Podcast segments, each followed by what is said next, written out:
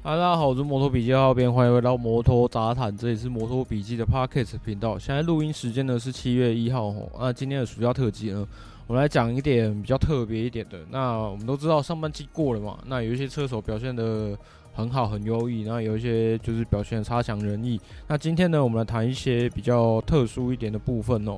呃，我们都知道，不光是车手啊，其实所有的职业运动选手都一样，他们会希望在自己的职业生涯里面有一些实质的成就，来去肯定他们的技术跟价值所在哦。这就是他们呃可以在呃漫长的职业生涯里面可以继续往前的一个动力。那其实我们都知道，呃，像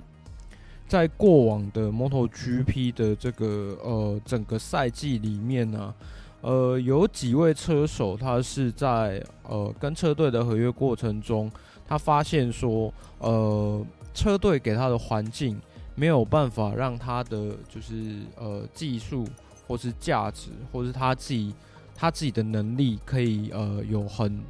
充足的发挥，那导致于说他可能认为，因为在他这个环境之下，他没有办法能够呃站上颁奖台，因为他曾经是一个。呃，很很很长站站上颁奖台，可以获得实质成就的一个车手。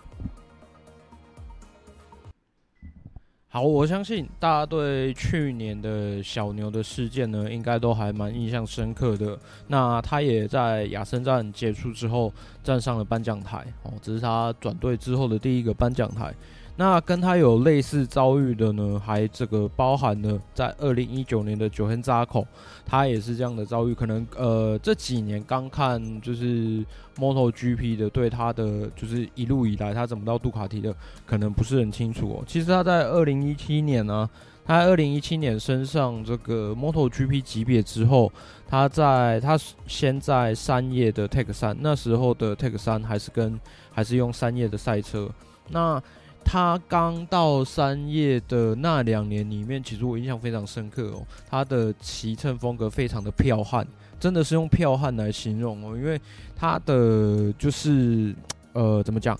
那些年很少，那些年就是讲到三叶的 M1，大家都会想到 Lorenzo 的滑顺，或者是说像呃 Valentino Rossi 那种。多变的骑乘路线的风格，可是像扎口他呃，他这种法国籍的车手，往往会给人家一种就是他是油门大师的感觉。可是除此之外呢，他的风格还多了一种就是不讲理的那种感觉哦。他在三叶的那两年哦，我常常看到有一些他的超车镜头是属于那种就是很。强悍的，然后真的真的是带有一点不讲理的成分哦，就是我就是要超你这条线的感觉。可是因为呃 M1 它独特的那种呃很优异的操控性，导致于说它往往都可以照着他想要的路线走。那他在 Tech 3的那两年，其实表现的都非常非常出色哦。那他的这个积分排行榜呢，那两年都是排在第六名。这对就是刚进入 MotoGP 级别的车手来讲，已经算是非常了不起的成就了。更何况他还拿过两次的 Moto2 世界冠军。好，那连续两年呢都拿到第六名之后，他的身价也跟着水水涨船高了。那我还记得那时候就是。在媒体上面有一些关于他有点大头症的一些新闻出现哦，不过这一类的新闻算是就一两篇而已啦，不是说非常非常多。主要在于他好像跟他的经纪人有一些有一些问题，那再加上他自己本身个性的关系吼，那导致于会有这种传闻出现。好，那这这就不管，反正他在呃那两年在 Take 三的合约结束之后呢，他最后选择了加入了就是 KTM 的厂队。好，那其实从直四转到 V 四是一个很漫长的过程，尤其是像 KTM 这种呃工厂赛车，它是比较呃类似于本田的一个工厂赛车的一个风格啊。呃，扎口当时呃刚加入 KTM 的第一年呢，其实是非常非常辛苦的，那成绩也非常非常不好。他整年呃一直到他闹出就是合约纠纷之前呢，他的总积分只有二十七分而已。诶、他前两年都最少最少都有一百五十分以上，尤其是第一年他还来到了一百七十四分的这种高积分呢、啊，这个差异哦真的是非常非常大。也就是说，我们刚刚前面有讲过嘛，车手他其实是很需要这种呃颁奖台的实质的成就来呃来增加他在职业生涯里面的动力跟信心的。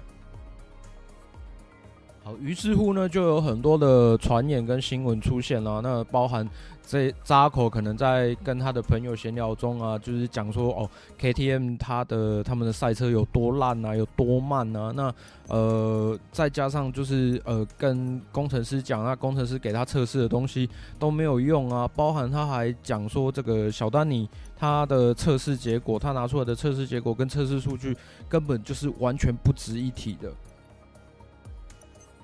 好，这样的消息哦，在这个围场在业界传开来啊，当然会让就是一向非常重视纪律跟就是所谓的呃年度纪年度进度，他们喜欢一步一步来的这种风格呢，会让 KTM 的老板呢感觉到非常非常生气啊，因为他会认为说这是会严重影响到就是整体团队的士气的。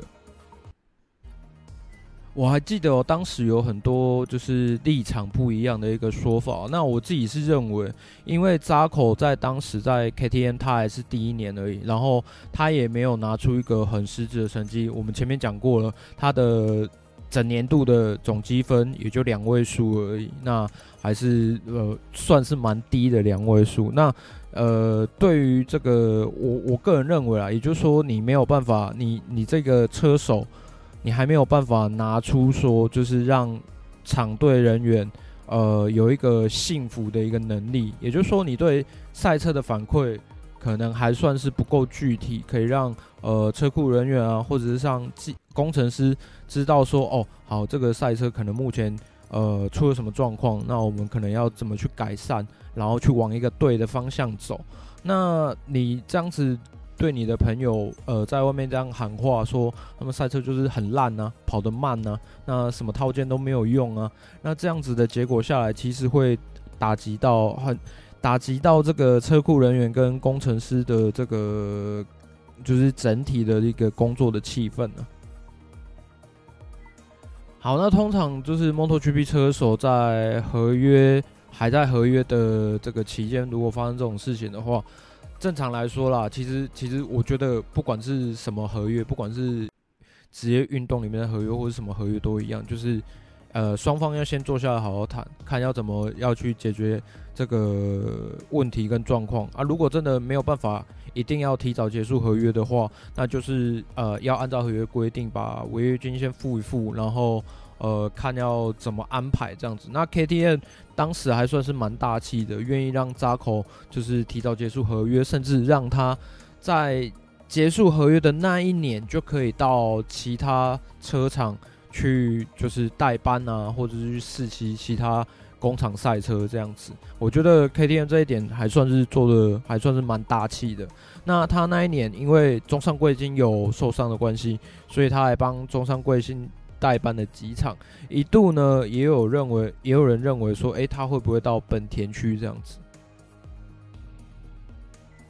好，就在当我们认为啊，这个扎口可能变成了这个 MotoGP 界的 Bike In 啊，常呃试骗了各家的工厂赛车，那到底它到底最适合哪一家？我们都不知道的时候呢，他加入的这个杜卡迪体系的 Avintia 车队。那当时的 Avintia 就是，也就是后来他这个 Avintia 其实在 Moto2 跟 Moto3 都有他们自己的车队。那他们在 MotoGP 呃走的算是比较艰辛一点，因为他们在杜卡迪里面算是比较就是很很边缘的那种卫星车队啊。那扎口跟杜卡迪是直接跟杜卡迪签约。所以他拿到的是厂队的资源，只是呃，杜卡迪把它放在 NVIDIA 车队这样子。那他也不负这个杜卡迪的期望哦，他有拿到颁奖台。那那一年的积分虽然没有突破三位数，不过我觉得已经在跟 KTM 时期比，已经算是好非常非常的多了。这也就让杜卡迪呃相信愿意。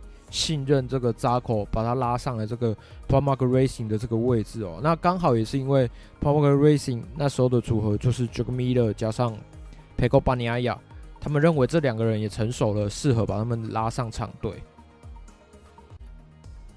好，Zarco 来到了 Pramac Racing 哦，哇，这是杜卡迪的直属卫星车队了。其实机资源哦，就是所有的资源基本上跟厂队的资源几乎一模一样。你们看这个 Jack Miller 跟 Pecco Bagnaia 升上厂队的呃，就是衔接衔接性的那个成绩的话，你们就会知道这个资源应该是差不多的，甚至有可能 Pramac Racing 对杜卡迪赛车的了解程度还会比杜卡迪正常队还要来得好哦。呃扎口呢，在 Pramac Racing 呢拿下了他呃年度积分呢这个第五名的成绩，这是他 MotoGP 生涯以来最好的一次了。好，那他在那一年呢站上了四次颁奖台哦，那这也就呃。让杜卡迪呢愿意把他继续留在 Pramac Racing 里面，甚至呢开始愿意让他尝试呃测试一些杜卡迪比较新的一些套件，包含呃虽然前轮的这个 ride high Device 会在明年被 ban 掉。可是当当杜卡迪刚推出的时候，他也是呃先放在扎口那边，先让他去做测试。也就是说，扎口现在目前的这个身份呢，不仅仅是一个编制体系内的一个正式车手，他还兼具了一个呃正赛测试车手的一个身份。也就是说，任何的最新升级套件都有可能会先放在他那边来去做测试。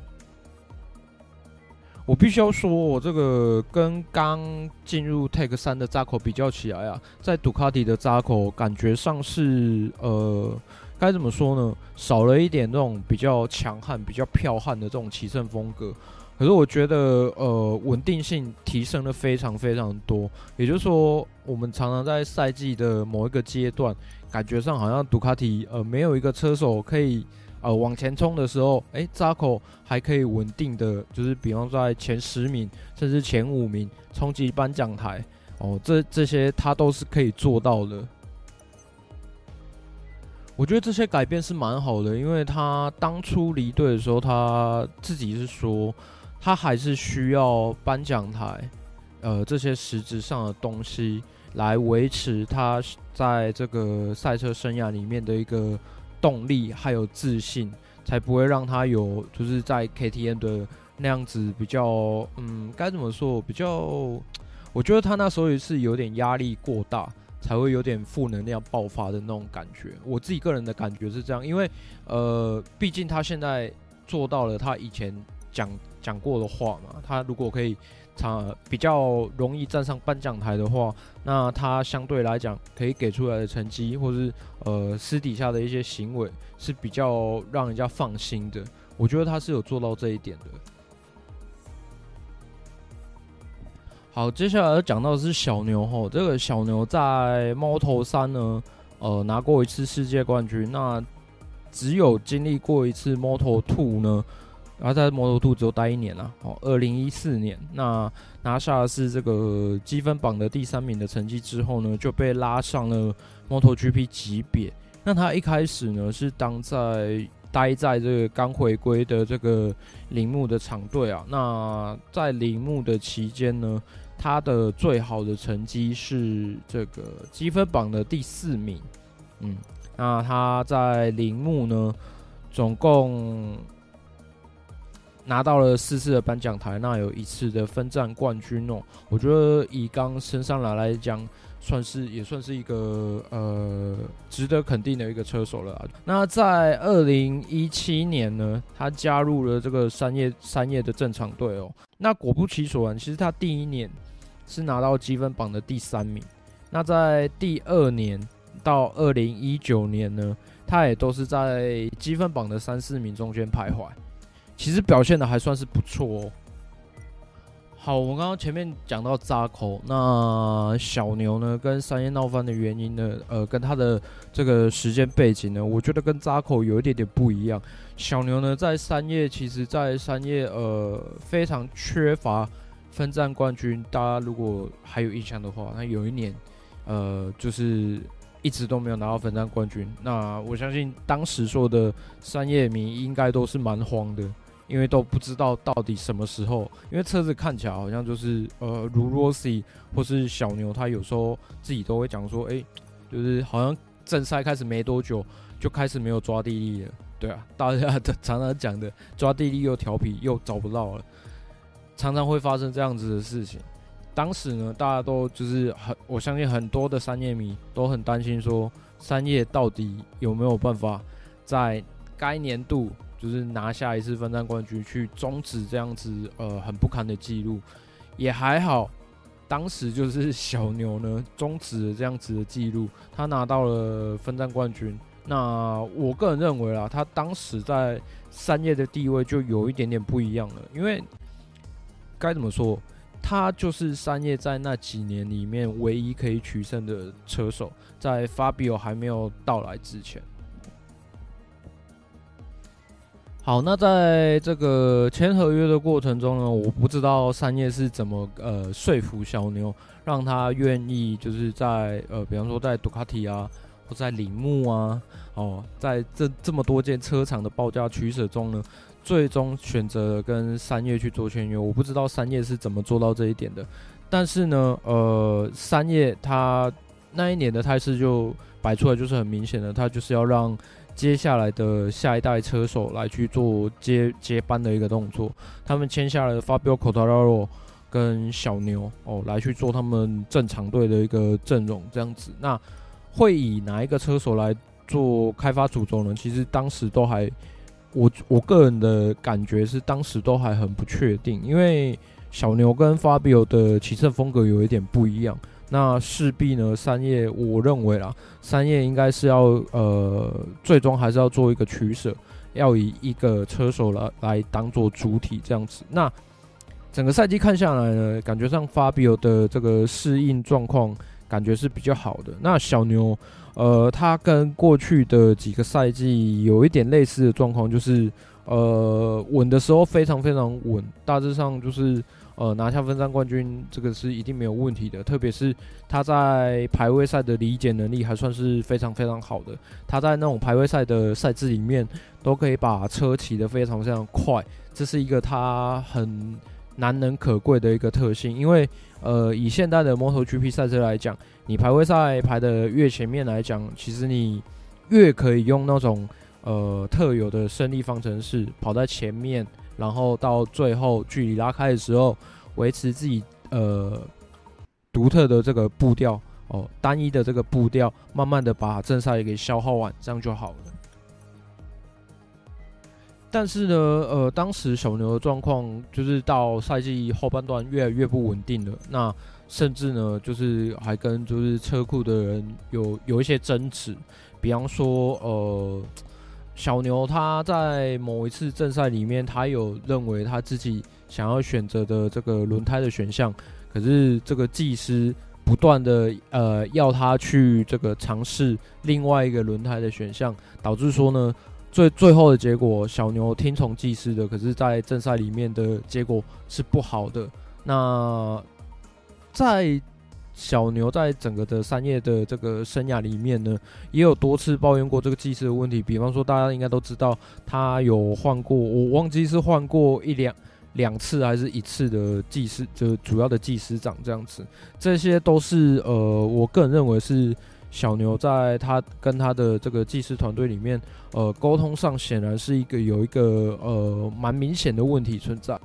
最后呢，在 Fabio 越跑越好的状况之下呢，甚至还有这个技师团队，呃，跟他说，哎，不然你，不然你参考 Fabio 的数据看看，看对你有没有帮助。就是这样子的话，那其实对于这个一个曾经在车厂低潮的时候，一肩扛起车厂的这个责任的车手来讲呢，我觉得会对他来讲是一个蛮大的一个打击。这边哦，可能有人听到这边会觉得说，诶，为什么我感感觉上对小牛好像对跟对扎口的标准不一样？其实你们仔细想想看，如果小牛他毕竟是一个在三叶有拿出过时机的人，甚至在三叶最低潮的时候，他还是一个唯一可以取胜的一个车手，认定说三叶将来就是会以他为主轴来去开发、来去打造赛车，所以当呃车库里面。跟他讲说，不然你参考 Fabio 的数据看看，因为他跑得比较好。其实这是一个，我觉得是一个蛮合理的建议。可是对于这样一路陪三叶走过来的车手来讲，我觉得他内心里面的挣扎跟矛盾，其实或多或少还是会有的。其实这一点我是蛮可以体谅小牛当时候的心境。好，最后就是你们知道的，在拉转事件里面，吼，那个 小牛遭到冷冻，差一点要被冰到这个赛季结束。不过后来还，呃，还好，三叶还是就是愿意跟他谈，然后把合约给提前的结束掉，让他甚至让他提前可以到阿普利亚去出赛。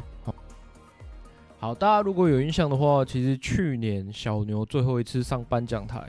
就是在亚森站，所以其实亚森站对他来讲是一个，呃，就是怎么讲，再舒服不过、再舒适不过的一条赛道。那刚好在阿普利亚就是慢慢的急速往上窜的一个同时啊，这个大一的状况，在今年来讲算是颁奖台的常客嘛，御三家之一，对不对？那赛车整体战斗力又很强，那小牛只要找到对于对他。骑乘风格是对应相当良好的一个设定的话，我觉得将来他跟这个大一的这个呃名次的状况呢，搞不好可以迎头赶上也说不定。